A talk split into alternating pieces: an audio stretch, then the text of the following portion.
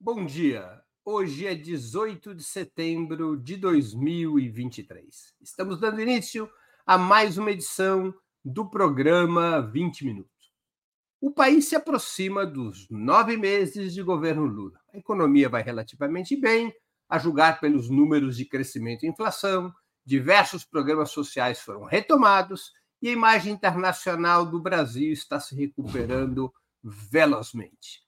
Mas vários temas são polêmicos. Um deles é a indicação de novos ministros para o STF, Supremo Tribunal Federal. A nomeação de Cristiano Zanin, especialmente depois de alguns dos seus primeiros votos, tem provocado críticas ácidas em diversos setores sociais. Essa insatisfação alimenta um movimento público de pressão para que seja indicada, na vaga da ministra Rosa Weber, uma mulher negra e progressista. Um dos porta-vozes dessa campanha, um dos impulsionadores dessa campanha, é o humorista, ator e escritor Gregório do Vivier, nosso convidado de hoje. Tanto em suas redes sociais quanto no seu programa na HBO, o Greg News, ele tem se contraposto a que mais um homem branco seja indicado, o que vem lhe rendendo uma reação furibunda de parte dos apoiadores do presidente Lula e da militância petista um dos mais relevantes artistas de sua geração, dedicado à campanha Lula livre, à luta contra Bolsonaro e às jornadas que levaram à eleição do atual presidente, Gregório do Vivier merece ser ouvido com atenção e respeito, concorde-se ou não com seus pontos de vista. A intolerância, o fanatismo e o sectarismo, afinal, são comportamentos próprios à extrema-direita e não deveriam ter vez entre pessoas de esquerda. Com vocês, em seguida, Gregório do Vivier. Fiquem conosco.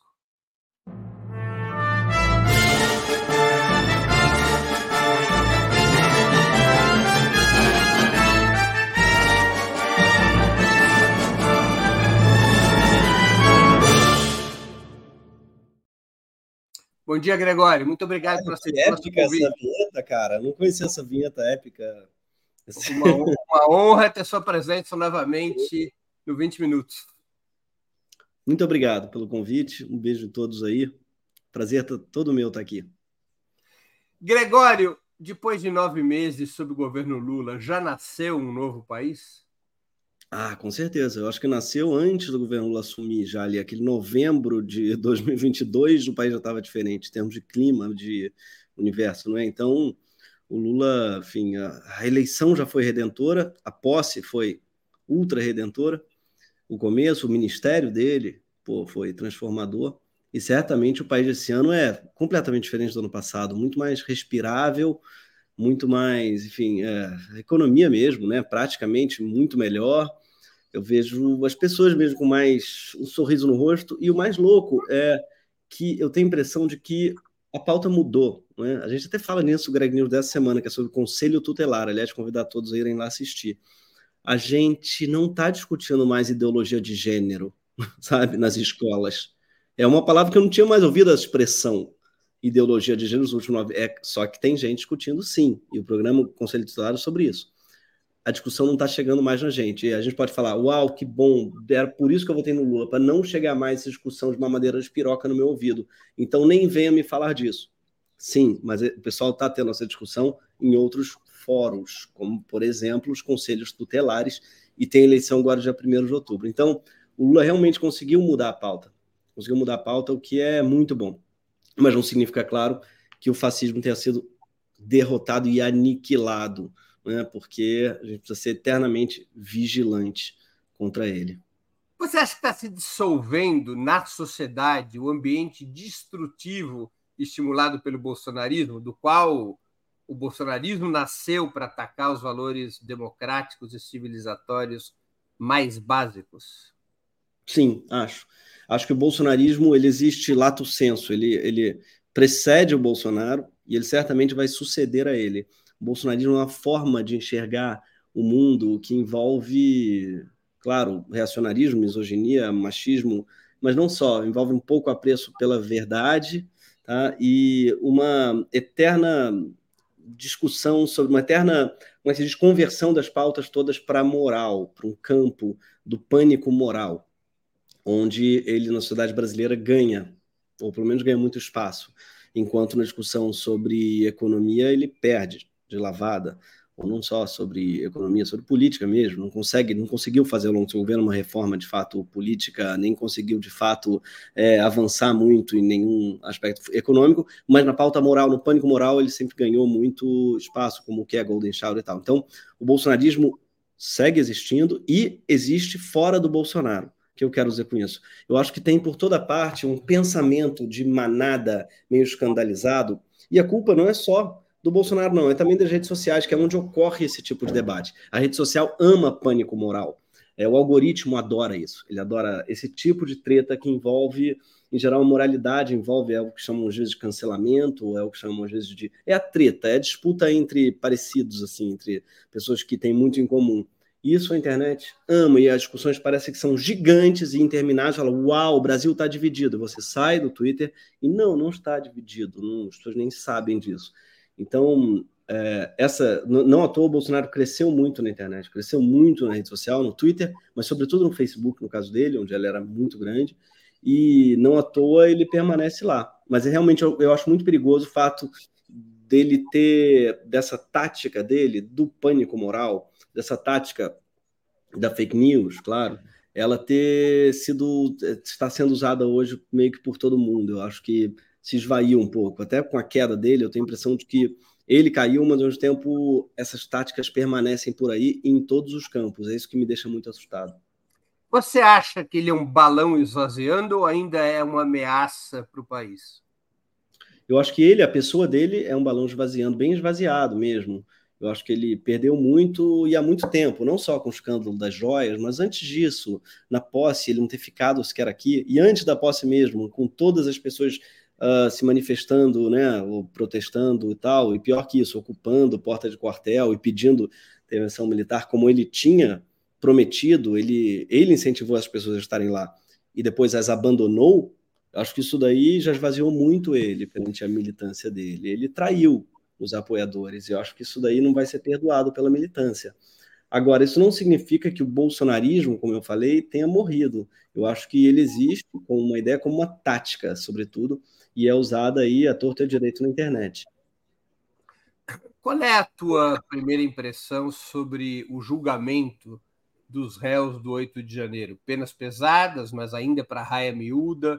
Você acha que essas penas são excessivas? Você acha que esse processo termina chegando no andar de cima, especialmente dos militares? Qual é a tua impressão? Pois é, eu, eu não sou a melhor pessoa para falar por um motivo. Eu não consigo ter empatia por essa gente. Então, por isso que eu não poderia ser juiz. Porque a pena nunca. Eu confesso que eu não consigo achar pouca. Não consigo achar muita, perdão. Eu sei que ela é muita, mas eu não consigo ter pena dessa gente. Agora, o que me revolta é se essa pena graúda para os miúdos uh, não for replicada para os graúdos, não é? Porque a gente sabe que a tradição no Brasil é essa: é pena graúda para os miúdos e pena miúda para os graúdos. Então, eu espero que essa pena graúda para os miúdos uh, sirva para como piso para quando se chegar nos graúdos, nos generais, nos coronéis e tal. Esse povo que eu queria ver com uma pena de verdade exemplar, sabe? E eu espero que não esteja sendo feito o contrário, que ah, já punimos esse daqui e pronto, todo mundo já está punido pelo 8 de janeiro, acabou. Uma não. espécie de operação diversionista, ou seja, uma espécie de compensação. Os graúdos não vão ser pegos, vão bater pena aqui nos miúdos. Exatamente. No Brasil sempre foi assim, né? A Inconfidência Mineira foi isso. O pobre do Tiradentes era o mais pobre de todos ali, né? O negócio foi o único que foi decapitado, esquartejado. Os outros todos foram é, ou, ou foram extraditados, né? Acho que Tomás Antônio Miranda foi para foi para a África, onde viveu rico lá até o final da vida. É, Manuel Antônio Gonzaga, perdão. E cada um, enfim, todos continuaram meio ricos, assim, quase teve um que foi preso, mas o único que foi esquartejado mesmo foi o único pobre dali, que era o Tiradentes. E eu acho que essa daí é uma tática brasileira antiga, que é o esquartejamento do mais pobre do grupo, com pena exemplar para os outros. Eu tenho, eu tenho pena que isso aconteça, mas eu torço para que não aconteça. Eu torço para que seja o contrário, para que essa pena graúda seja uma base não é, para a pena dos maiores que ainda hão de ser julgados. Gregório, voltando aqui para o tema governo Lula, quais os fatos mais positivos do terceiro governo Lula para os quais você tiraria o chapéu, como perguntaria o Raul Gil? Bom, primeiro, eu acho que o primeiro, óbvio, é um ambiente mais respirável mesmo. Você não tem mais um presidente falando dos escândalos que você tem que ficar desmentindo toda semana para começar. Então já começa por aí. O clima mesmo, nesse sentido. O ministério também muito melhor, infinitamente melhor, de pessoas de fato que sabem do que estão fazendo. E eu acho que, de prático, a Nízia Trindade já fez uma quantidade de, de coisas espetaculares dos mais médicos, aquele programa odontológico incrível e tal. Então, eu acho que a saúde já está infinitamente uh, melhor, com dados concretos mesmo que já podem ser apontados, a economia e a reforma que há de ser aprovada dos, da tributação dos, dos, das grandes fortunas e dos dividendos, eu acho que seria uma vitória gigantesca assim, para o governo e para o Brasil. Né? A gente é o único país, um dos únicos tem, que não tem tributação sobre dividendos, por exemplo. É a gente e a Estônia. Tá? A gente está falando de é, países que são muito capitalistas, como até os Estados Unidos, e tributam dividendo. Então não existe, é uma aberração, uma jabuticaba, com perdão, essa fruta tão gostosa que a gente tem, que é a não tributação de dividendos. E o Brasil está começando a taxar, ou querer taxar pelo menos os mais ricos. Taxação de offshores, fundamental também. Grande vitória até o momento, né? Ainda não dá para comemorar, mas. Então, a política fiscal, eu acho que a princípio, e o Haddad, de modo geral, acho que foi um grande acerto, está tá trabalhando muito bem a saúde, como eu falei também, o que mais? Eu acho que, de modo geral, a gente está. É surreal a diferença que faz no regime presidencialista como do Brasil, da eleição para presidente. Não é? é são 3% que migraram, 4%, assim, o Lula ganhou por 2%, não é? mas a mudança se dá nos 100%, e isso é espetacular. Você, de repente, parece estar vendo em outro país radicalmente diferente no ambiente mesmo. Você vê os bolsonaristas chorando falando isso. Não me reconheço mais no Brasil de hoje, vou embora daqui. O cara, que maravilha, que delícia ouvir isso. Porque a gente, por muito tempo também, quando o Bolsonaro ganhou, a gente falava essas coisas. Não me reconheço mais nesse Brasil, não me reconheço mais nesse país. Esse país, de repente, virou. Não, não virou, é 3 ou 4%, mas que muda tudo no nosso regime de hoje. E eu acho que essa mudança do ano passado para esse foi, foi mesmo foi das maiores emoções da minha vida ali, aquela vitória, e junto depois a posse, junto até hoje, eu sinto todo dia, eu todo dia eu tenho algum motivo bom para me alegrar de ter feito L, de ter feito campanha e de ter lutado contra o Bolsonaro. Todo dia, não tem um dia que eu não vejo uma notícia é, positiva. O que não quer dizer que todas as notícias sejam positivas, pelo amor de Deus. Agora eu vou então mudar o, o balanço. Quais os fatos mais negativos do governo Lula até agora? Sem tocar no tema STF, que nós vamos abordar logo mais. Quais os fatos que você não gostou? Ah, o último, acho que é a troca da Ana Moser pelo Fufuca, né? O nome já diz tudo. Eu acho que não tem ninguém que tenha ficado feliz Ele com isso. Ele até reclamou no discurso de posse dele que o pessoal sacaneia com, com o Fufuca, né? Com, com... Foi. Fufuca, né? O nome já diz tudo. Ele é o cara que chamava o Eduardo Cunha de Papi. Eduardo Cunha de Papi. E então ele é o filhote do Cunha e está lá no Ministério dos Esportes, que estava sendo brilhantemente representado pela Ana Moser. E então é muito ruim e nos lembra que a pressão sobre Lula ela é diária, a pressão do lado de lá. A pressão da direita, a pressão do centrão, do fisiologismo é diária e é gigantesca, é um rolo compressor mesmo. Porque o Lula não está feliz de trocar na Moser pelo Fufuca, né? Acho que ninguém está, a não ser o Fufuca e o Centrão e os seus fufuquetes.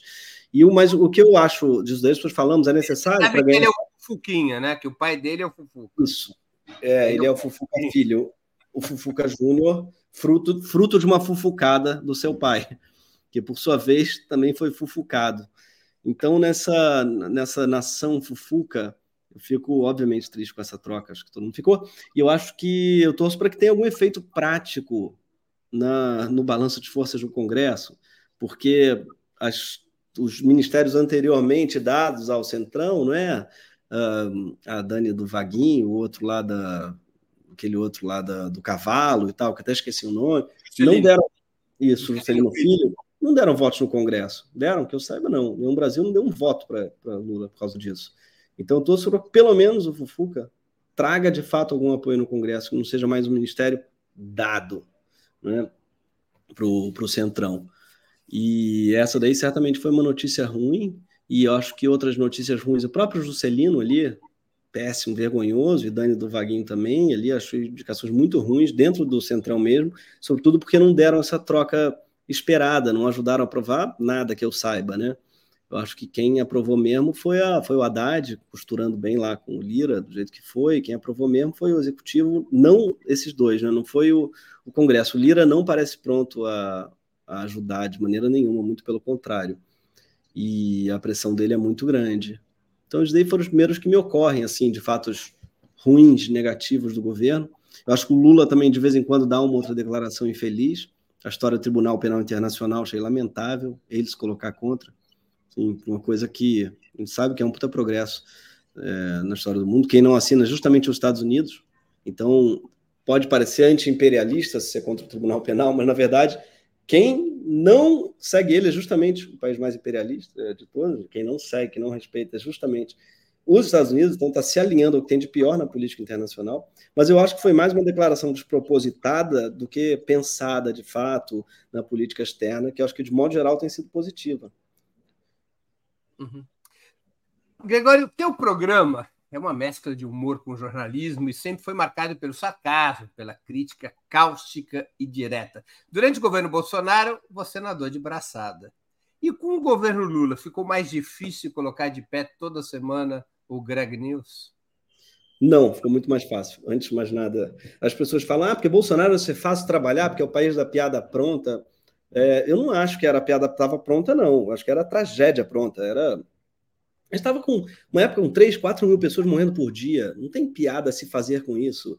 Era o ambiente mais tóxico que eu já trabalhei. E ter que ficar vendo live do Bolsonaro era coisa mais. Era um ambiente insalubre mesmo. A gente se sentia escafandristas de esgoto sabe, durante o governo Bolsonaro.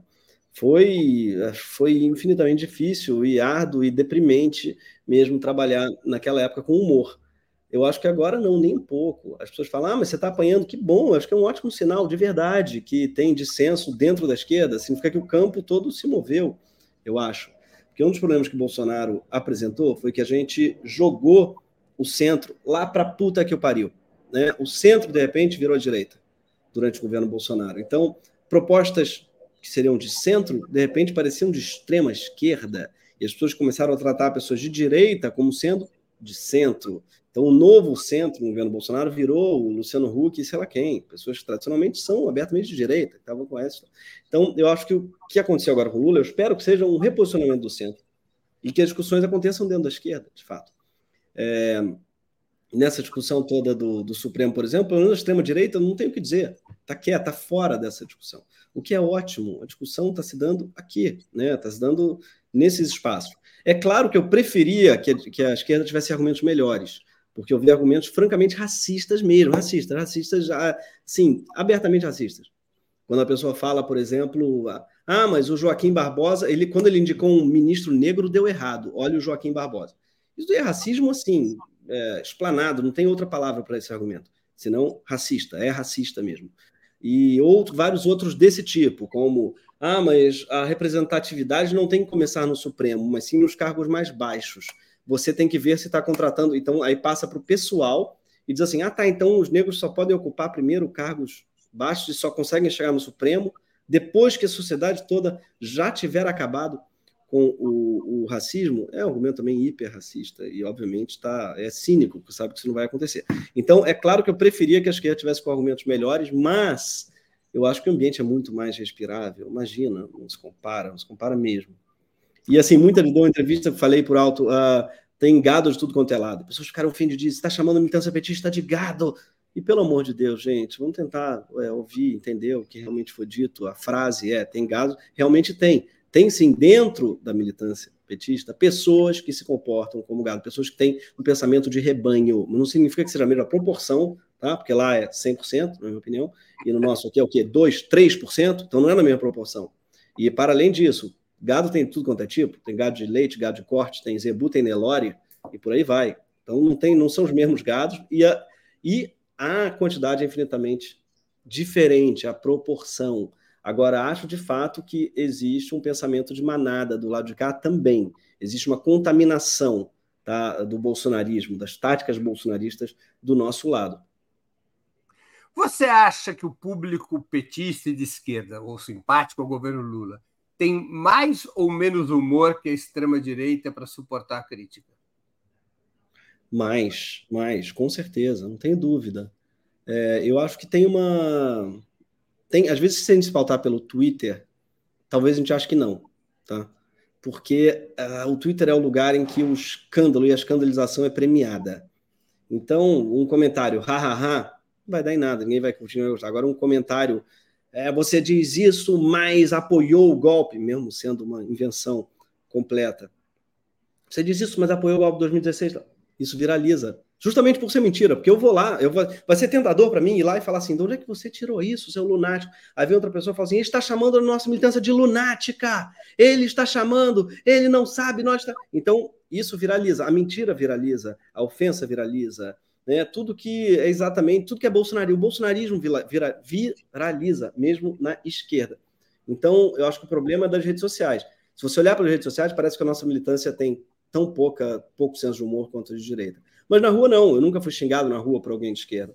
Tava ontem mesmo em ambientes é, super de esquerda, moro num bairro de esquerda, saio e tenho recebido muito carinho por esse programa, pessoas agradecendo. Eventualmente, alguém que vem falar assim: pô, não estou de acordo contigo, não, porque acho que o Lula tem que indicar quem ele quiser, mas, porra, parabéns lá, e esses ataques estão ridículos. Enfim, eu tenho recebido muito mais desagravos do que é, ofensas. Gregório, por que você fez uma crítica, ou fez e faz, uma crítica tão dura ao ministro Cristiano Zanin? Não é cedo demais para descer a lenha? Na primeira semana, agora não vou lembrar de cabeça, tá? Mas uh, na primeira semana, primeira semana dele, ele conseguiu a proeza de votar a favor de um sujeito ser encarcerado porque estava com meia garrafinha de óleo diesel. Tá? Na primeira semana. O sujeito que era o garantista o anti-lavajatista, ou seja, contra o encarceramento, provou que não é contra o encarceramento em massa, não. Ele era contra o encarceramento do seu cliente, que na ocasião era o Lula. Se não fosse, não seria, não seria contra, pelo jeito, acredito. E era isso que eles defendiam exatamente. Uh, tudo que a gente conhece do Zanin é como um advogado contratado por uma pessoa. A gente não conhece ele como ativista, não conhece o que ele pensa, não conhece como pensador, não conhece como jurista. A gente conhece ele, conhecia ele como o advogado de Lula. E os petistas muitos, né? não todos, claro, muita gente desde o início assinalou que era um erro, mas falavam: olha, é, ele foi um ótimo advogado de Lula e ele não esmoreceu até o final na defesa de Lula. Sim, é isso que o advogado faz. Se o advogado esmorece, o cliente processa e ganha uma grana. Então, o advogado, a função dele é não esmorecer, ainda mais ganhando é a baba que ele ganhou, que ele ganhou muito bem, inclusive. Então, as pessoas acharam que ele estava defendendo Lula por idealismo. Jamais foi, entendeu? Não é isso, era um jogado ponto. E o Lula já tinha cometido esse erro com o Dias Toffoli. Já tinha. Eu acho que nenhum petista em sã consciência vai defender a indicação do Dias Toffoli. Eu espero que não. Né? Bem que agora ele está mudando, dizendo que se arrependeu e que a Lava Jato foi um grande erro. Dias Toffoli foi o cara que impediu o Lula de ir no enterro do irmão dele, quando estava preso. Dias Toffoli, indicado por Lula, advogado do Lula, do PT, próximo de Lula. Então, eu acho que o Zanin criticou na mesma base que a gente tinha criticado de Astófoli, que é o critério de proximidade não é um bom critério para indicação de um ministro do Supremo. Não é, nunca foi, nem pode ser. Para além do dilema ético, a questão prática mesmo. Alguém que é próximo de você vai ser alguém que você justamente não deveria poder julgar o seu caso quando aparecer para ele, para começar pelo princípio da impessoalidade, e para além disso, o fato da pessoa ter, se a proximidade é medida pelo fato da pessoa ter advogado para você, você não conhece a natureza da profissão do advogado, que é justamente ganhar dinheiro, receber, ser contratado para defender causas, e não defender por idealismo.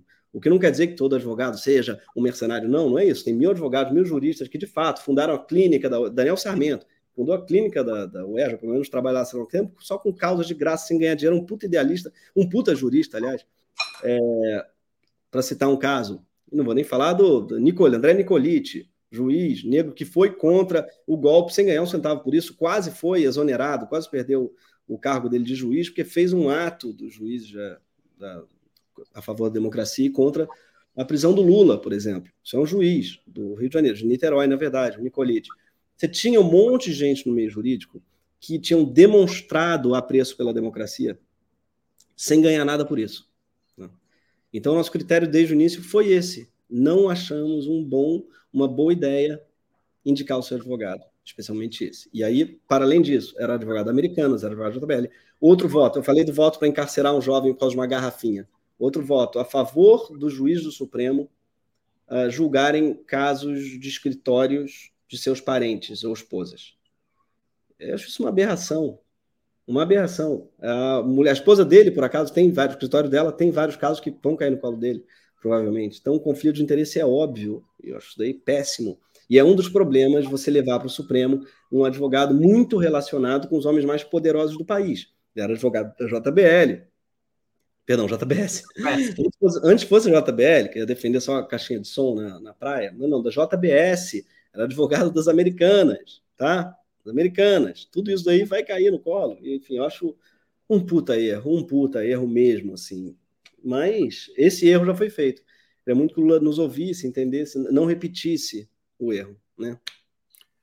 Por que, que você decidiu se engajar na campanha por uma ministra negra para o STF? Você acha que o recorte de gênero e etnia garante uma melhor indicação? Não. Eu não acho que o recorte de gênero e etnia garante nada. Por isso, inclusive, eu sempre falei numa, numa juíza negra e progressista. Sempre foi nosso recorte. Está escrito, inclusive, aí, ó, conhecer mulheres negras progressistas e qualificadas. Então, não acho. Não acho que baste, não. Mas também não acho que seja indiferente. Né? A gente tem que lembrar disso. Se tem é, só agora, por exemplo, tem 11 ministros né, no STF e apenas um é pardo, que é o Nunes Marques. Você acha que os 10 outros indicados pelo PT, nove foram indicados pelo PT, o PT só indicou pessoas brancas, esses nove foram brancos, por acaso? É isso que a gente tem que lembrar. A gente tem que lembrar que quando só tem pessoas brancas no ambiente, não é por acaso nunca é por acaso. Tem uma coisa chamada Pacto Narcísico da Branquitude, o conceito da Cida Bento. Né? Pacto, né? perdão, não, não ouvi. Pacto Narcísico da Branquitude. Narcísico. Um livro muito bom da Cida Bento. Uhum. E é isso, as pessoas brancas tendem a sindicar. O critério costuma ser qual? O da proximidade.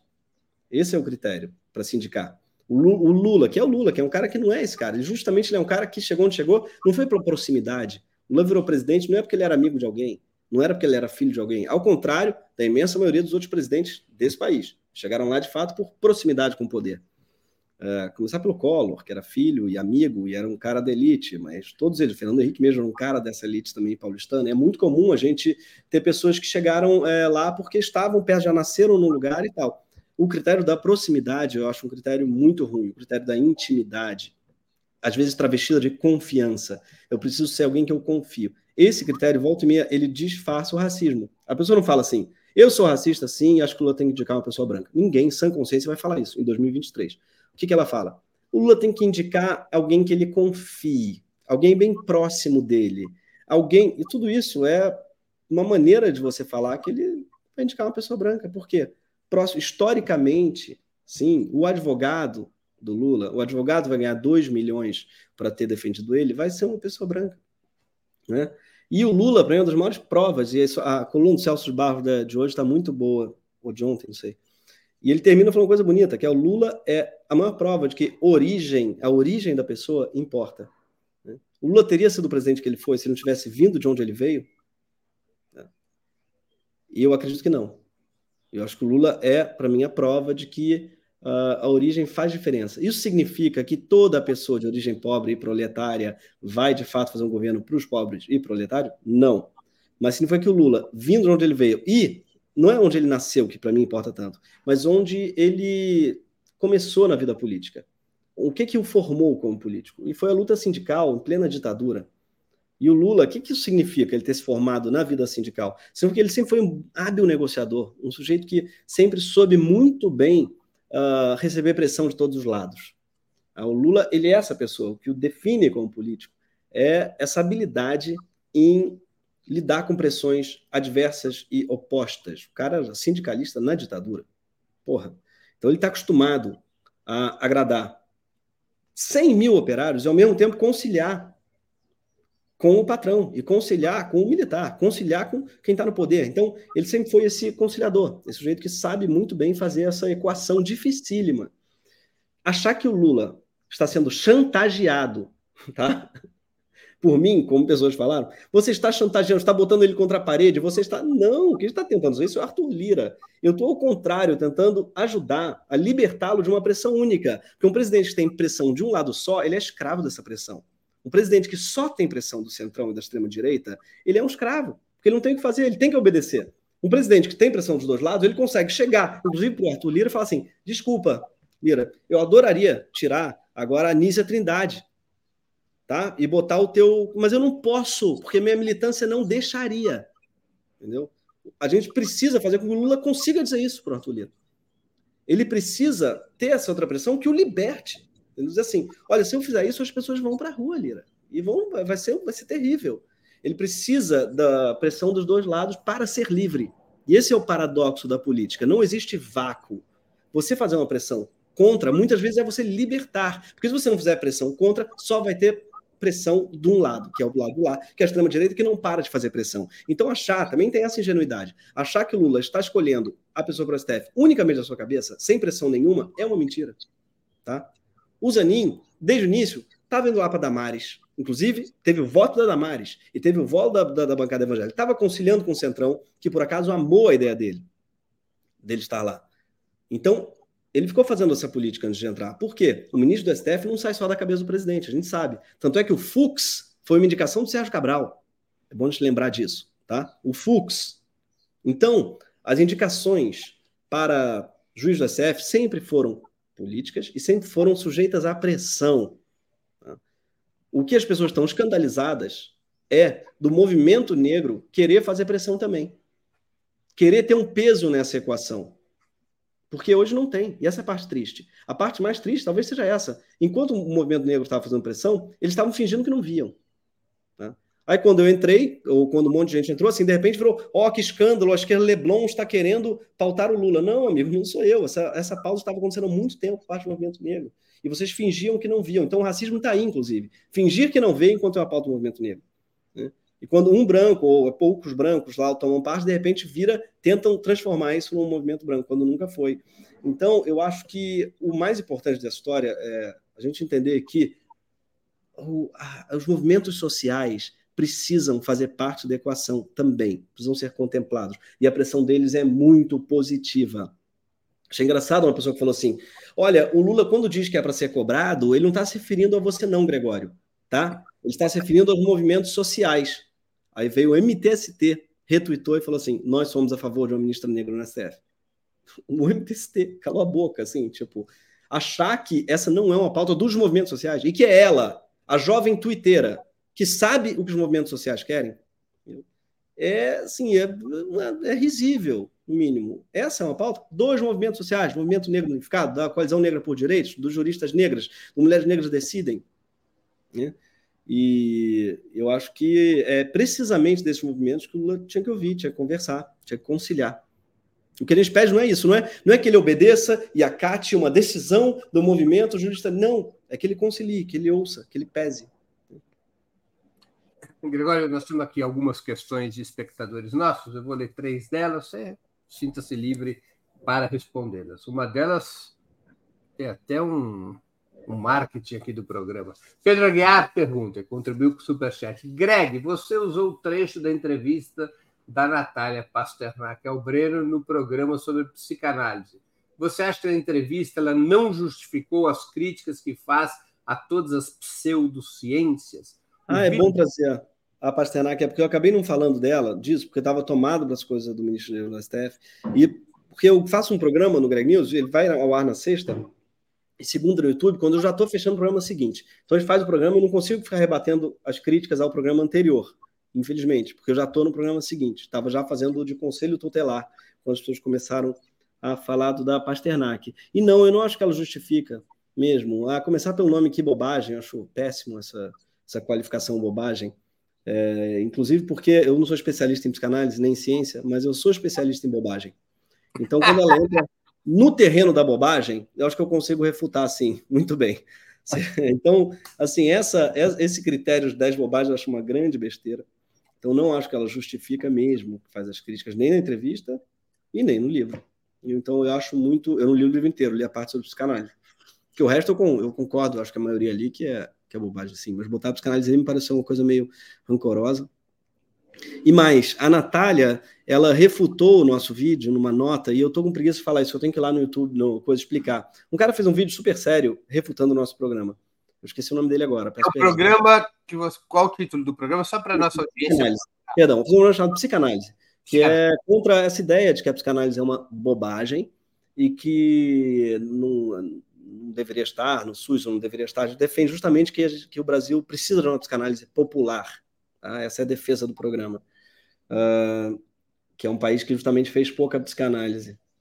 E eu acho que é, esse daí é o ponto.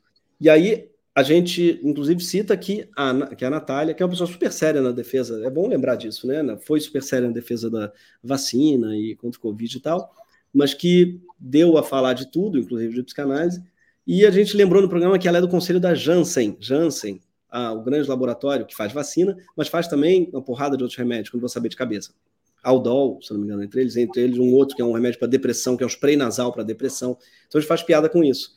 E diz assim: olha, porra, isso daí então é o. Né, se não é psicanálise, é isso só? É, é a Janssen que vai, vai, vai resolver o problema das pessoas? Por acaso, a gente cita que 25% dos americanos, um quarto, tomam antidepressivo. Um quarto dos americanos tomam antidepressivo. Entre eles, vários da, da Janssen, e ele é do conselho da Janssen. E ela refutou dizendo que a Janssen não produzia Aldol, não produzia. É mentira. Aí realmente eu não sei o que dizer. Isso aí que ela falou é puramente mentiroso mesmo, mentiroso. Está lá no site da Janssen. A não ser que eles estejam mentindo, mas está lá. Então me irritou essa coisa de apontar um erro e está lá, é facilmente comprovável, checável.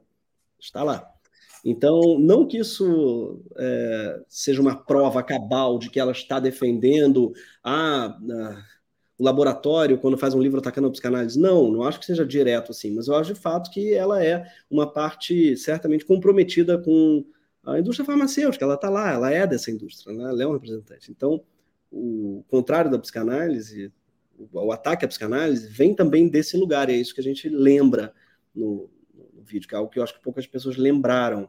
Existe sim uma pandemia tá, de depressão, e com um quarto das pessoas tomando remédio apenas. Assim, os Estados Unidos é o receita disso, né? Como é que você vai curar uma epidemia? Como é que você vai curar ela? Você vai vender coisas para a pessoa, apenas, sem pensando apenas nos sintomas, sem pensar nas causas.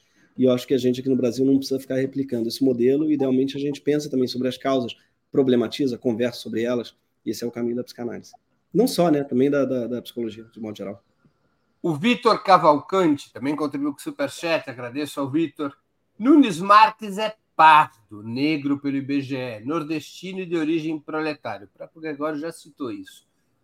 Apoia apoia Soraya Mendes para o STF, mas o nome e o apoio Soraya Mendes para o STF, mas o nome e o histórico não são mais importantes que a cor da pele? Sim, eu acho que na verdade, ambos são importantes. Uma coisa não exclui a outra. Tá? Eu acho que nome histórico, digo assim, nome histórico, acho que é a mesma coisa, quer dizer assim, o histórico da pessoa, é... mas as coisas estão ligadas, isso que eu quero dizer, entendeu? O, o fato do Zanin ser um homem branco, se ele fosse realmente de origem proletária, mesmo que não fosse, se ele fosse, falei Daniel Sarmento, um homem branco, mega comprometido, ultra comprometido, com as causas populares e trabalhistas e raciais, justamente. Porque o maior problema do judiciário brasileiro, maior problema, são muitos que tem, mas não é o lawfare, tá? Sinceramente, gente, desculpa. A Lava Jato foi um crime. Foi um crime, foi um absurdo. E eu já falei isso milhões de vezes, desde o início, antes que digam, mas ele sempre foi. Nunca, em toda a minha vida, defendi esse absurdo, essa quantidade de crimes gigantescas. Agora, infelizmente, gente tem um problema muito maior, que é o racismo judiciário mesmo, que prende 300, 400, 500 mil pessoas, não tem número aqui na ponta da língua, mas são centenas de milhares de pessoas. Então, assim, é muito justamente político centrado, é muito brasileiro-centrado você achar que o maior problema da história do nosso judiciário é o lawfare, que é essa guerra judicial contra né, a politização da justiça e tal. A não ser que você considere o racismo judiciário brasileiro uma forma de lawfare, mas o próprio Zanin não considera, porque a gente procurou lá no site dele lawfare e não cita racismo em momento nenhum. Então, eu acho que já que esse é o maior problema do nosso judiciário, a cor deveria importar também. Não significa, como eu falei, que é só a cor.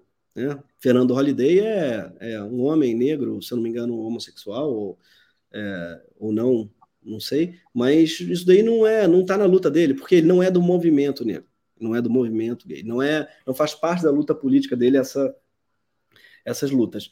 Então, eu acho que mais importante do que o nome, do que até o histórico, é a origem uh, da luta dele. Por isso eu falei do Lula na, na luta sindical. Isso importa pra caramba e formou ele. Acho que alguém que seja do movimento negro, muito mais importante que ser uma pessoa negra. Alguém que seja do movimento feminista, mais importante que seja uma mulher. Né? Então, acho que ah, esse comprometimento com os movimentos negros, feministas, né, LGBT, é muito importante.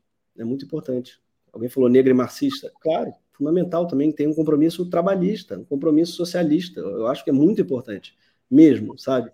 Porque o encarceramento em massa, gente, é a gente tem que lembrar disso. Ele é um holocausto em curso, praticamente, no Brasil. Tem 600 mil pessoas encarceradas, morrendo, encarceradas amontoadas, por causa de crimes ridículos, que amanhã já não vão deixar de ser crimes. São crimes mesmo, só são chamados de crimes por racismo, com pessoas morrendo na cadeia mesmo. É uma, é, é uma chaga gigantesca que a gente tem em curso no Brasil hoje. E as pessoas ficam debatendo, ah, não, é porque você quer fumar maconha no Leblon ou no sei lá onde que você está defendendo. Amigo, já fumo, sempre falei disso, vai mudar nada na minha vida, pelo amor de Deus. Vai mudar, de fato, para essas 600 mil pessoas. Vai mudar radicalmente. Vai mudar entre a criança ter um pai em casa ou não ter. Entre a criança ter uma mãe em casa ou não ter. É isso que vai mudar na vida das pessoas. Na minha vida não vai mudar absolutamente nada. Nada, nada, nada. Então, querer pivotar, né, com perdão do anglicismo, mas pivotar essa discussão para um homem branco que quer fumar maconha Leblon é muita hipocrisia, tá? Ela é sobre a dilaceração das famílias brasileiras que o encarceramento em massa causa. Olha essa imagem. Ela é sobre isso. Essa imagem que está em pauta quando a gente fala da escolha do Lula para o STF, sabe? É esse tipo de imagem que a gente tinha que lembrar diariamente. Tá? É, porque o, o, encarceramento no Brasil tem cor. Então, ah, mas eu não vejo cor na hora do, do botar a pessoa no Supremo. O juiz vê a cor na hora de encarcerar a pessoa. Né? Isso já está comprovado. Então, é muito fácil você adotar essa, essa postura daltônica num país que não é daltônico, né? Claro. Mais uma questão, acho que você já respondeu, novamente do Pedro Aguiar, ele novamente contribuiu. Nesse caso, o critério para o STF não deveria ser compromisso com causas sociais, pelo ponto de vista jurídico, em vez de características congênitas? Se você quiser falar claro. mais alguma coisa. Claro, é perfeito, é isso. No momento nenhum eu falei que basta a pessoa ser mulher negra. Não, eu acho que basta o comprometimento com as mulheres negras. É isso. Se você tiver ótimas indicações de pessoas brancas que desde sempre militaram no movimento negro, no movimento feminista, se tiver mulher, pessoas realmente comprometidas, vamos lá, indica para o Lula também. Eu quero uma ministra é, que não precisa ser negra, mas que seja comprometida. Faz também essa campanha. Só que essa campanha é a partir do movimento negro, está falando disso há muito mais tempo, e foi a que eu é, compartilhei. Mas eu acho que é meio sintomático que a esquerda, eu acho que no Brasil esteja tão preocupada em se mostrar daltônica, sabe? E tem a ver, acho que conecta com o programa psicanálise que a gente fez. Acho que o Brasil precisa de psicanálise, tá? Mesmo, não individualmente, coletivamente, como nação. A gente não entendeu ainda é, o impacto da escravidão na nossa vida, tá? nas nossas relações interpessoais. Eu acho que a gente evita ver isso. E eu acho que a negação, com todas as pessoas falam assim, não, mas eu não vejo cor, eu não vejo cor. É claro que você não vê cor. Se você começar a ver cor, sua vida vai ficar uma merda. Você vai perceber que, porra, então de repente não é por acaso que eu estou cercado de pessoas brancas. Você vai começar a perceber. Caralho, então não é por acaso né, que eu votei só em pessoas brancas no governo. Então não é por acaso. Você vai começar a ficar culpado. E a culpa é uma merda, eu queria ficar, deixar bem claro aqui. Eu não acho que a saída para o pacto narciso da branquitude seja culpa, não. Ah, nós brancos precisamos ficar mais culpados. Eu acho que isso aí não serve para ninguém, nem para o movimento negro. Essa culpa branca é uma cagada, ela é estéril. Eu acho que, ao contrário de culpa, a gente tem que ter responsabilidade. Que a culpa é em relação ao passado e a responsabilidade é em relação ao futuro. Então, mais do que meus antepassados escravizaram, então eu vou ficar fazendo justamente só psicanálise, já basta. Eu vou ficar lá me abrindo no consultório. Não, foda-se. Você tem que ter uma atitude de responsabilidade frente ao futuro. Já que os antepassados escravizaram ou exploraram, seja o que for, ou se beneficiaram do racismo, porque se beneficiaram, se eu podemos lembrar, Sim, se beneficiaram pra caralho, com certeza, não tem como não. Uh, se beneficiaram, o que, que eu vou fazer em relação a esse benefício? Eu vou ficar me lamuriando, dizendo que merda ser branco, nós branco. Não, foda-se isso. Pula essa parte.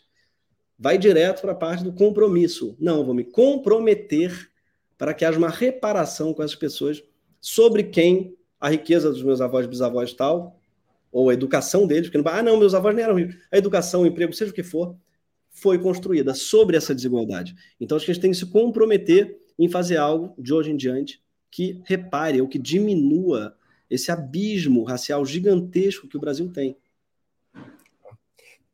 Gregório, uma das críticas que fazem a você é de que esta pressão sobre o fazer você e a outros que estão nesse movimento é que essa pressão sobre Lula para indicar uma mulher negra eventualmente o deixaria numa saia justa, em uma situação desgastante, se ele finalmente se resolver por outro homem branco, que ele poderia receber de uma maneira injusta uma certa pecha de conciliação com o racismo. Como é que você responde essa crítica? Olha, eu acho que é muito importante mesmo essa saia justa. Muito importante que aconteça essa, essa saia justa, sabe? Eu acho que ela não é não é completamente indesejada, não. É importante. Gente, ele é um presidente. As pessoas às vezes lidam com Lula como se ele fosse uma, um alecrim do campo frágil, que se bater um vento ele voa. Pobre. Gente, Lula é a pessoa mais hábil, o melhor negociador que a gente tem. Ele é uma pessoa que está hoje lidando com forças antagônicas, assim, do, do centrão, como eu falei, os conservadores, do extrema-direita. É, você. E ele é a pessoa que pediu pressão. Ele pediu, ele gosta de pressão tá? do movimento social, de toda a sociedade, ele quer pressão da sociedade civil. Então, por que, que ele quer? Como eu falei, porque essa saia justa que você chama é frutífera para ele. Ela é ótima para ele, porque ele tem nas mãos muito mais poder para negociar justamente. Tá? Para chegar lá para o Centrão e falar assim: pô, eu adoraria indicar o cara de vocês, mas não dá, porque aqui o movimento negro está na minha porta. Eu tomei café já com elas, já peguei, já prometi, ou seja o que for. Então, eu acho que é muito importante que aconteça essa pressão justamente para que a sociedade entre na equação. Tem gente, tem muito comentarista político, eu vi isso na. na... o Lula não poderia ficar, caso ele acabe por indicar o homem branco, ele não poderia ficar numa situação é, de desconforto, de parecer que está conciliando com o racismo. Sim, sim, mas esse desconforto, gente, ele é necessário. Ele é importante. No sentido que, o que eu quero dizer? Ele é, quer tomar uma decisão sem custo político nenhum. Indicar mais uma pessoa branca, ele não quer custo político. Tem que ter um custo político. Para que o próximo diga assim: porra, você viu o custo político da última? Você viu? Não dá para não indicar uma pessoa negra. Tem que ter um custo político, sim, em qualquer decisão. O custo político você contrariar a extrema-direita é altíssimo. E a, e a, esquerda, nenhum. Contrariar a esquerda não, tem, não pode ter custo político nenhum. Não é? Isso, essa lógica vale para qualquer decisão do Lula. Isso vale também, pô, mas aí agora não, não vamos pressionar pela taxação de offshore, não. Porque se o Lula voltar atrás e vetar esse índice, ele vai ficar de quem protege o bilionário. Então, não vamos pressionar, porque isso vai ter um custo político caso o Lula tenha que vetar isso mais tarde. Isso daí vale para tudo, entendeu? A esquerda, então, ela tem que ficar quieta por essa lógica. A esquerda não pode falar nada. Sendo que eu acho que é a pior coisa possível. A esquerda é quieta, apenas conciliando e apenas dizendo, é não, ele tem razão, apenas passando pano. E outra coisa que dizem é, Gregório, você tem que fazer as críticas internamente. Isso daí eu acho uma loucura, porque eles pressupõem que eu tenho o WhatsApp do Lula ou dos ministros. Eu não tenho, não tenho nenhuma relação interna. E nem gostaria de ter, porque eu não acho que é assim que funcionam as coisas. Ou achar que exista internamente no mundo de hoje, das redes sociais e tudo. Pois é, ainda tem isso, sabe? É, eu acho que. E, e, é, e, é, muito injusto essa demanda para as pessoas resolverem internamente, porque ela privilegia aqueles que têm mais poder interno, certo? Então, se for para resolver internamente, justamente nunca vai ter pressão nenhuma no movimento negro. Porque internamente, como é que é o que o cara vai ter? A gente sabe que eles têm menos acesso do que os brancos que estão lá ao lado do Lula há 50 anos. Então, a vontade de. de uh, o pedido para resolver internamente é um pedido, sim, classista e racista, sabe? Não é, e a, a gente sabe que o PT não é uma grande democracia aberta a todos que entram e tudo é resolvido para a Assembleia. Não. É um partido, sim, que precisa ser mais transparente nas decisões internas, que ele não sabe como são tomadas, muitas vezes. Então, eu acho que essa vontade de resolver tudo internamente, ela é, sim, uma maneira de silenciar movimentos que precisariam ter mais voz mesmo, que só resolvem externamente. Tanto é que eu recebi muitas mensagens de pessoas pretas do PT falando: obrigado, finalmente a gente está conseguindo pautar. Foi a pressão externa que fez com que a gente conseguisse pautar internamente. porque internamente eles não conseguiam, justamente por não ter poder e não ter tempo de partido para pautar as coisas internamente. Porque a gente sabe que quem pauta as coisas internamente é quem está mais tempo no partido. Né? Externa, a pressão externa ajuda essas pessoas mais frágeis do partido a pautar internamente. E uma coisa que me consola é que esse assunto está sim sendo pautado internamente todos os dias. Ele está incontornável. Isso daí me, me conforta, saber que essa pressão externa ajuda muito o partido internamente, eu tenho certeza. Muito bem, vamos continuar. Antes de continuar, eu queria agradecer as muitas, muitas contribuições que nós estamos recebendo aqui no, nessa entrevista de hoje com o Gregório do Viver. E eu vou destacar a, a contribuição generosíssima e a participação da deputada Luziane Lins, do PT do Ceará. Fez uma contribuição, acho que é a contribuição recorde da história do programa. Aqui uma belíssima contribuição. E a Luziane, que é uma grande uma grande liderança do PT pré-candidata à prefeitura de, de, Fortaleza, foi prefeita de Fortaleza por oito anos, uma das grandes lideranças do PT. Agradecer aqui a Luiziane Lins. Gregório, eh, vamos aqui a mais um tema ainda em relação a essa campanha. Há quem esteja também te criticando por estar assumindo a vanguarda, ou estar participando da vanguarda de uma campanha, mulher negra no STF sem ter lugar de fala para isso, por ser um homem branco do Leblon, ainda por cima pressionando um presidente nordestino. Esse tipo de colocação te deixa em dúvida sobre o seu engajamento nesse movimento? Primeiro, só uma mera correção, fala muito Leblon, não moro lá, uh, não tem a menor relação com o Leblon, e tem um, tem um problema geográfico aí. Essa esquerda Leblon, as pessoas falam, gente, o Leblon não é um lugar de esquerda, vai ver as votações. Leblon virou, não sei se é qual o Chico mora lá, não sei se é isso, mas né, é inexato geograficamente. Então, só para fazer essa pequena correção, que eu não tenho lugar de fala. O CEP é outro. O CEP é radicalmente diferente. Não tem lugar de fala para defender o Leblon, nem vontade aqui. Mas não, falando sério agora, esse argumento ele tem um problema porque ele é circular. Ele está me criticando por ser identitarista, e o argumento para ele criticar isso é justamente identitário. Que fala assim: essa esquerda identitária do Leblon, que não tem pessoas negras, ou seja, ela está usando o fato de eu ser branco para criticar o meu identitarismo. Tá? Percebe que tem algo circular aí, infinito, que é. Eu vi muitos argumentos justamente identitários contra o fato de eu estar pedindo uma mulher negra na STF. Ué, você é branco, você não pode. Que é uma burrice gigante, não é? Não preciso nem falar, começar a falar disso. Mas tem mil problemas aí. O primeiro deles, claro, é o fato, quanto me comparo, aliás, o Porta dos Fundos do STF. Ué, mas o Porta dos Fundos não tem pessoas negras. Primeiro, tem. A foto que usam é malandramente de 2012, tá? Que é uma malandragem, pegar uma foto antiga, que a pessoa sabe que é antiga, vai lá, ela vai procurando até achar uma foto de pessoas negras. Hoje em dia, tem sim várias pessoas. Mudamos nos últimos 10 anos, aprendemos. Para além disso, fato 2, o Porta dos Fundos não decide sobre a vida de 210 milhões de pessoas. Infelizmente, tá? Até porque eu acho que faria melhor do que muito ministro do Supremo. Mas o Porta dos Fundos não decide sobre a liberdade das pessoas. Não é ele que interpreta a Constituição brasileira. Não cabe ao Porta dos Fundos ficar 30, nos próximos 30 anos, interpretando a Constituição e decidindo quem fica dentro ou fora da prisão. Não é isso que o Porta dos Fundos faz. Logo, é radicalmente diferente o nosso compromisso com representatividade, porque não tem obrigação de representar ninguém, tá? A gente não tem obrigação de ser um espelho de porra nenhuma, é uma empresa de humor. Então, assim, é muito hipócrita você usar isso e ainda usar errado, ainda usar uma foto antiga. Então tem muito cinismo mesmo envolvido, né? Muita. Mas assim, essa coisa do identitarismo é uma doença. As pessoas têm. Ninguém mais fala eu sou racista, não se fala mais. Ninguém fala eu sou fascista, ninguém fala essas frases. Elas usam códigos, elas falam coisas que são permitidas, tá? Então, em vez de falar que eu não sou racista, falo assim: eu não vejo cor e eu sou contra o identitarismo na política. Sim. Tá bom. O que, que você quer dizer com isso? Pelo amor de Deus. Tem uma coisa muito hegemônica na esquerda hoje, que é o identitarismo enfraqueceu a esquerda. E olha, a pessoa fala isso em geral dizendo que. O que ela quer dizer com isso? Por identitarismo. Movimento gay, negro, LGBT, mulheres e tal. São movimentos que, em sua maneira, estão lutando pela sobrevivência. Tá?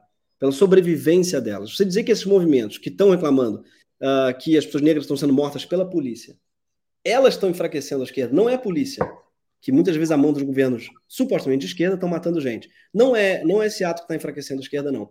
São as pessoas que clamam por justiça, por ter um filho vivo. Essas pessoas estão. Então, a vontade delas é justamente botar um frame nos momentos sociais de uh, elitistas, sendo que eles são o contrário disso. Pelo amor de Deus. Sabe, é, se tem alguém no Brasil hoje que está falando justamente em nome do povo e para eles, são os movimentos sociais assim. Você vê no, no, Rio de Janeiro, quem fala contra a violência policial, sabe? É você dizer que isso é um movimento identitário que está enfraquecendo a esquerda, eu acho uma burrice tremenda. E, em geral, para provar o ponto, eles botam gente que está falando a favor da linguagem neutra e usam é, termos de coisas que eles acham que são mais justamente impopulares, porque são. Tá? E eu acho, aí é meu ponto de vista, realmente que existe uh, na esquerda um pensamento que é sim um pouco colonizado, um pouco americanizado, tá? E que é esse justamente da centralidade dos costumes. É botar em primeiro lugar o, o termo que não pode usar, aí vai inclusive com mentira, dizendo que criado mudo é um termo racista, mentira. Ou a linguagem neutra mesmo, que eu acho que deve ter sua importância, eu acho que no Brasil tem muita coisa a vir antes. Então existe sim uma esquerda que é muito preocupada com linguagem, com roupa, com o turbante que pode usar, o que não pode. E as pessoas falam o antidentitarismo, em geral, eles usam isso como exemplo de uma esquerda que se perdeu. Eu concordo. Mas você não pode botar isso no mesmo pacote do movimento negro unificado, caralho, do, do problema de cotas. Tá? Não pode, não tem nada a ver uma coisa com a outra. A gente está falando de pessoas que estão lutando pelo direito à educação, que é também o direito à sobrevivência. É isso que você está dizendo que está acabando com a esquerda hoje? Tá? Então eu acho muito pérfido quando você classifica o movimento negro de identitário apenas, como se ele estivesse lutando apenas pela vontade de se declarar algo, ou como se fosse apenas sobre uma vontade de, se de, de assumir uma identidade, não pela sobrevivência mesmo. E, por fim, só terminando, que isso aí me deixa um pouco exaltado, como você vê, eu acho que existe. Não me perdi, não acho nada, não. Tem uma pergunta aqui de uma espectadora nossa. Greg, não é difícil ser acusado pela esquerda de ser agente da CIA e amigo do Soros? Não, aí é engraçado, não é difícil. É engraçado. É um pouquinho triste também. Mas isso daí é um bom exemplo, sabe, Breno? A pessoa, hoje em dia, ela não fala assim, eu sou antissemita. Ela não fala, eu sou é, nazista. Não fala. Ela fala assim, existe uma conspiração global liderada por um judeu para enfraquecer a economia do meu país. É isso que ela fala. O antissemita de hoje está falando isso, tá? Então, assim, ah, mas como é que ele é antissemita? Ele tem uma estrela do PT tatuada no braço. Sim, para encobrir a suástica. Por isso que ele tatuou a estrela do PT. Existe isso, tá? Pessoas que são antissemitas mesmo e que vão falar na conspiração global muito parecido com o protocolo dos sábios de Sião. Muito parecido. Então, ah, no começo é engraçado, depois quando você vê com o buraco é embaixo, Breno, você fala assim, caralho, essa porra tá assustadora mesmo, porque a pessoa tá se dizendo de esquerda, tá? E ela tá evocando o protocolo dos sábios do Sião, tá? Ela tá uma realmente uma conspiração global judaica, tá? E que é, uma, é um delírio, meu Deus, o Soros, de tudo que ele tem para fazer, ele vai realmente querer enfraquecer e ainda tem uma coisa muito racista, que é eles querem enfraquecer o judiciário brasileiro colocando uma mulher negra. O que, que a pessoa está querendo dizer com isso? Não é? Que uma mulher negra é mais fraca? Claro, que vai enfraquecer o judiciário. Então ainda tem uma coisa ultra racista. É, é um combo mesmo de, de racismos é, muito assustador. E que acaba. Você acha que acaba tendo espaço na esquerda esse combo? Claro, claro que tem. Antes só tinha no cirismo. Aí o cirismo, o que, que virou, a gente nem sabe, não é? Mas até o Ciro tinha vergonha deles, tá? De, de, desse povo. O Ciro mesmo falava assim, é, não qual é a sua relação? Eles falavam assim, ah, eu não sei nem, é, é, não sei, que fingia que não sabia quem era, tá? Esse povo. Com o, uh, o esfacelamento do, do, do Ciro depois das eleições, eles encontraram sim lugar na esquerda, no PT, né, no, não no PT, no partido, mas nos sites do, do PT e tal, do, que, alinhados ao PT, estão dando cada vez mais espaço para um pensamento que é cripto-antissemita, que é criptonazista mesmo. Supremacista, misógino, racista, nazista. Gregório, É, uma, uma per... Duas perguntas sobre a campanha. Eu sei que você não é o porta-voz oficial da campanha, mas você provavelmente poderá nos explicar por que, que o lema da campanha, alguns também criticam por ser excessivamente jocoso, é receba. Tome um café. Tome um café com elas, não é? Vamos aqui. Tome um café com elas, Lula. Por que essa abordagem? É... E qual, qual a lógica da lista tríplice que foi formada?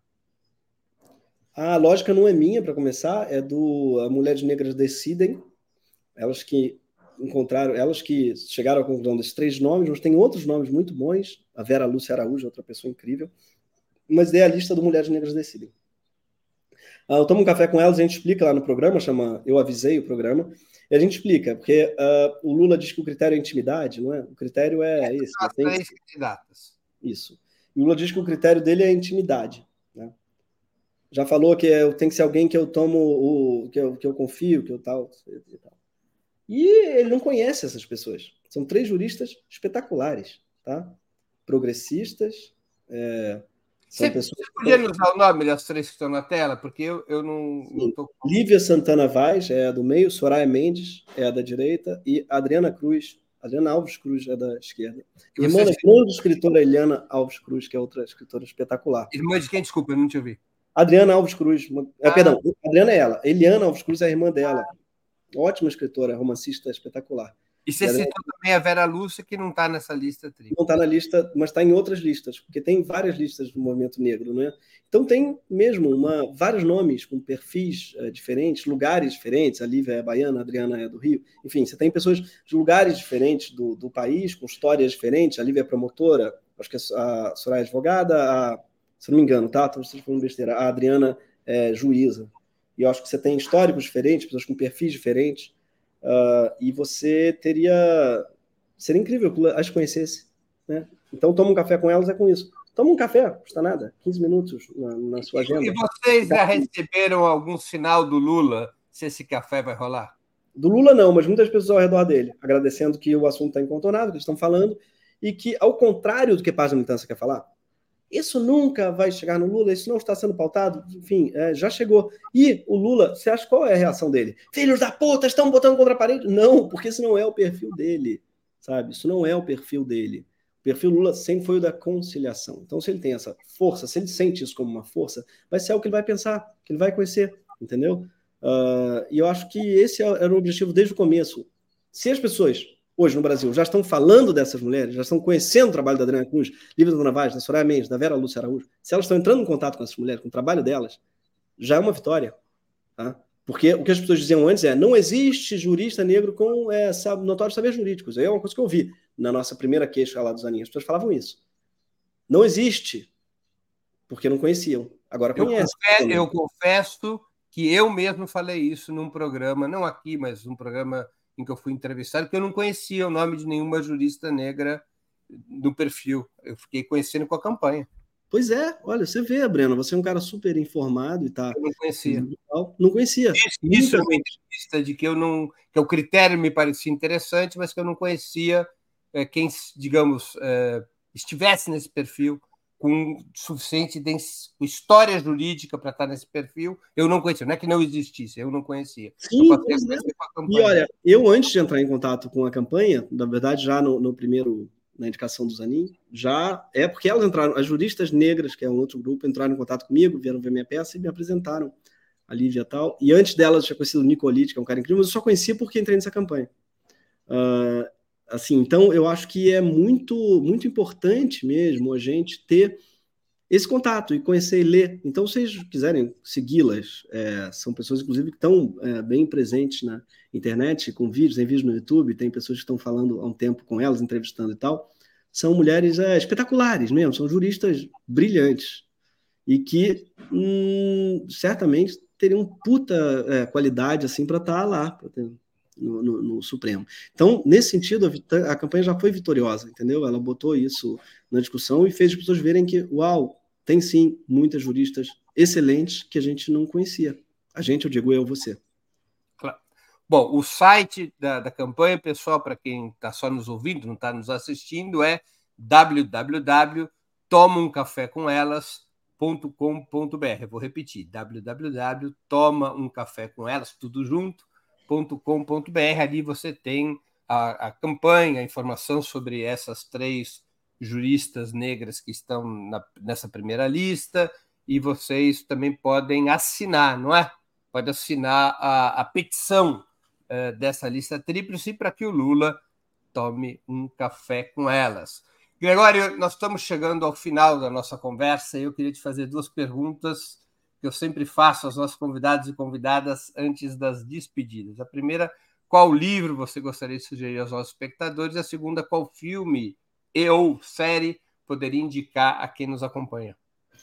Acabou de chegar ontem, eu já comecei a ler, porque eu adoro ela, o livro da Vera Iaconelli, uh, que é o Ma Manifesto Anti, isso, Manifesto Antimaternalista contra essa coisa do, do instinto materno que está tão emprenhado na nossa cultura. Eu estou apaixonado por leitura sobre parentalidade. Eu tenho lido a beça sobre isso porque é uma obsessão mesmo. Estou com duas meninas pequenas e, e esse livro é um puta achado, acho que para isso também. Ela, a Vera fala muito bem, ela tem uma crônica, tem uma crônica semanal na Folha em que ela fala sobretudo sobre parentalidade, sobre criança e tal, e sempre desmistificando coisas do ponto de vista da psicanálise. E o instinto, essa coisa do maternalismo, essa ideia do instinto materno como algo inerente é muito ruim também para os pais, que de repente acham que não são, não tem esse instinto, ao contrário da mãe. Então os pais, eles se acham justamente desprovidos dessa coisa que as mães já nascem com, e ela desconstrói isso e acho que é muito libertador para as mães e para os pais também. Filme e série. Filme do Kleber Mendonça Filho, eu vi há umas duas semanas na estreia, que é o Retratos Fantasmas. É brilhante, esse filme é, é uma obra-prima, muito bonito mesmo, é uma declaração de amor ao cinema e às salas de cinema. Então, ele revisita as salas de cinema do Recife e, através das salas, da história delas, ele conta a história do, da cidade do Recife, da deterioração do centro da especulação imobiliária, e acaba sendo uma declaração de amor a, essa, a esse espaço que é a sala de cinema, e que é um espaço tão uh, em disputa né, hoje, mais do que nunca, assim, pelas igrejas, ou pelo Estado para estacionamento, ou para qualquer coisa. É, toda, a história é no Recife. É mas... sala das nossas casas, porque muita gente prefere atualmente streaming é sala de cinema. É verdade, o streaming é, foi um golpe de misericórdia, assim, porque já ia mal, mas com o streaming é, foi um puta golpe de misericórdia. As salas um dia viraram. É estranho, você vai estar tá super vazio e tal. Streaming e... mais pandemia foi barra pesada. Exatamente. E o teatro voltou com mais força que o cinema, até ah. eu acho.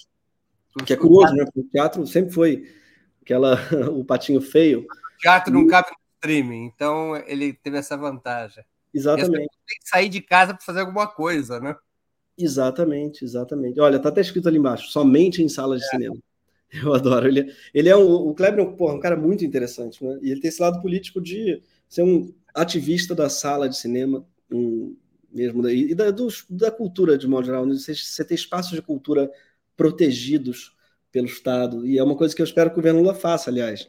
É, proteja os espaços e as pessoas, claro, mas proteja também os espaços de cultura como espaços que estão o tempo todo em disputa e que estão fechando, né? Todo mundo viu. É, a história no Recife, mas poderia ser em qualquer cidade brasileira. Todo mundo viu seus cinemas preferidos fecharem e ser trocados por estacionamentos ou igrejas ou farmácias. Então, o filme é importante também por isso, assim, para a gente lembrar do bem que faz para uma cidade um espaço de cultura funcionando, bombando e popular, né? Porque tem isso também, eles foram trocados pelos Kinoplex e Multiplex, e que tem 10 cinemas, os 10 são mesmo filme americano, e esses cinemas de rua de antigamente não, eles tinham uma programação mais voltada para o cineclube ou para filmes interessantes, era menos sujeito ao capital, ainda mais se for da prefeitura, né? se for comprado pela prefeitura, como aconteceu em alguns cinemas ou do governo. No Rio a gente tem o maravilhoso Odeon, que é federal. Não e acho que... Não. Tá lá. Eu tinha lido eu alguma vi, notícia. Eu vi o Retrato de Fantasmas, inclusive, no Odeon, foi super bonito. Ah, eu tinha lido alguma notícia logo depois da pandemia de que tinha fechado. Eu gosto do Odeon também. Greg, Gregório, temos uma última pergunta provocativa que eu vou ler porque é uma boataria que corre. Eu acho que você tem que ter o direito de explicar isso. É, é do Klein, que contribuiu com o Superchat. Breno, por favor, pergunte direto e reto para o do Vivier. Sua sócia, Alessandra Rufino, recebe financiamento do Departamento do Esta de Estado dos Estados Unidos, sim ou não? Não. Recebe da CIA. tá? Vocês estão errando o órgão.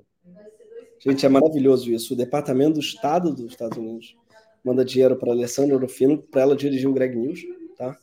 E que assim é, e eu falei no último programa assim, gente, eu recebo dinheiro de gringo sim. Eu trabalho na HBO. Sim, o dinheiro que cai na minha conta todo mês é de um bilionário gringo. É sim, só que não precisa ir tão longe. Às vezes vê o canal em que o programa está passando, tá? É, é um dinheiro bilionário gringo sim. Na, não é na HBO Braz, não é esse o nome. É na HBO, então eu recebo sim, gente. E a Alessandra, você sabe, ela veio aqui algumas vezes. Ela tem, ela tem muita essa pecha porque ganhou um prêmio, ganhou um prêmio de uma fundação, da Skoll, e do Obama, virou um Obama Fellow uma época, e ela ganhou esses prêmios porque ela é uma pessoa brilhante, sabe? Agora, daí achar que isso é uma influência do. Eu, eu acho que as pessoas elas superestimam até o Departamento de Estado americano, sabe? De achar que realmente eles iam. Eles estão fazendo umas merdas muito mais diretas, gente. Eles não escondem as merdas. Isso que dá aflição. Eles acham que é tão inteligente a ponto de dar dinheiro para uma pessoa, fazer uma campanha para uma jurista que depois vai advogar a favor. É muito mais direto as merdas que eles fazem, sabe? Eles estão indo lá bombardear é, o país literalmente mesmo, fazendo a merda que eles fazem é é muito mais óbvia, não tem essa inteligência toda. Nosso golpe foi apoiado por eles literalmente, tá? Com um navio na frente ali, americano apontando, se não acontecesse esse golpe, ia bombardear. Então, assim, é essa coisa de paga para sei lá o que parece meio protocolo do sábio Lucião. E tem uma esquerda que, pretensamente anti-imperialista, pretensamente anti-globalista, tá? acaba se tornando reacionária, conservadora e antissemita volta e meia, quando não francamente racista. Esse é o grande perigo.